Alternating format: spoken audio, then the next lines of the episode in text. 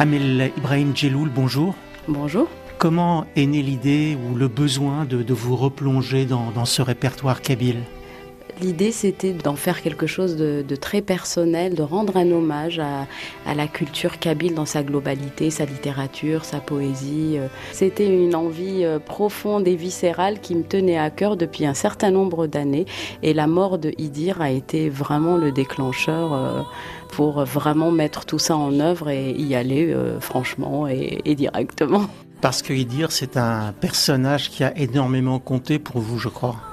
Bah, Idir, euh, c'est un, personnage emblématique dans la culture algérienne qui a emmené cette culture euh, et cette chanson kabyle euh, en dehors de l'Algérie, en Europe et dans le monde entier.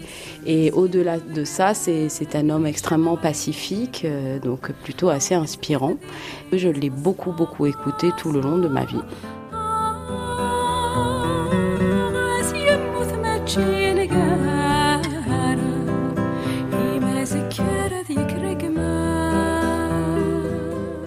Chanter ce répertoire kabyle, d'un point de vue technique, ça n'a rien à voir avec ce que vous avez l'habitude de faire. Le chant lyrique, c'est très différent. Alors oui, effectivement, il fallait réajuster. La place vocale reste la même, mais quand on chante de la chanson, on appuie un peu moins sur la voix. Le son, on peut vraiment le mener euh, au plus intime et la langue est un guide aussi.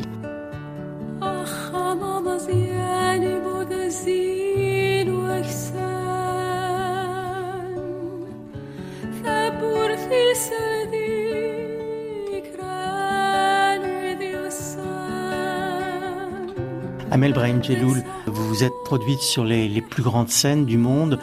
Au départ, pourtant, rien ne vous prédestinait, je crois, au chant lyrique c'est vrai, j'ai commencé par, euh, par la pratique du violon et puis le, chant est arrivé tout à fait par hasard euh, pendant euh, mon cursus quand j'étais à Alger à l'école normale. Et, c'est comme ça que j'ai rencontré mon premier prof de chant et il m'a entendu chanter, il m'a dit bah, est-ce que tu n'aimerais pas qu'on travaille un peu plus? Ce qui me fascinait c'était tout le côté théâtral aussi, c'est vraiment ça qui m'a tiré dans le chant lyrique. Donc ça a été oui la traversée de la Méditerranée, rencontrer tout ce monde lyrique et plonger dedans corps et âme euh, pour rattraper le temps perdu.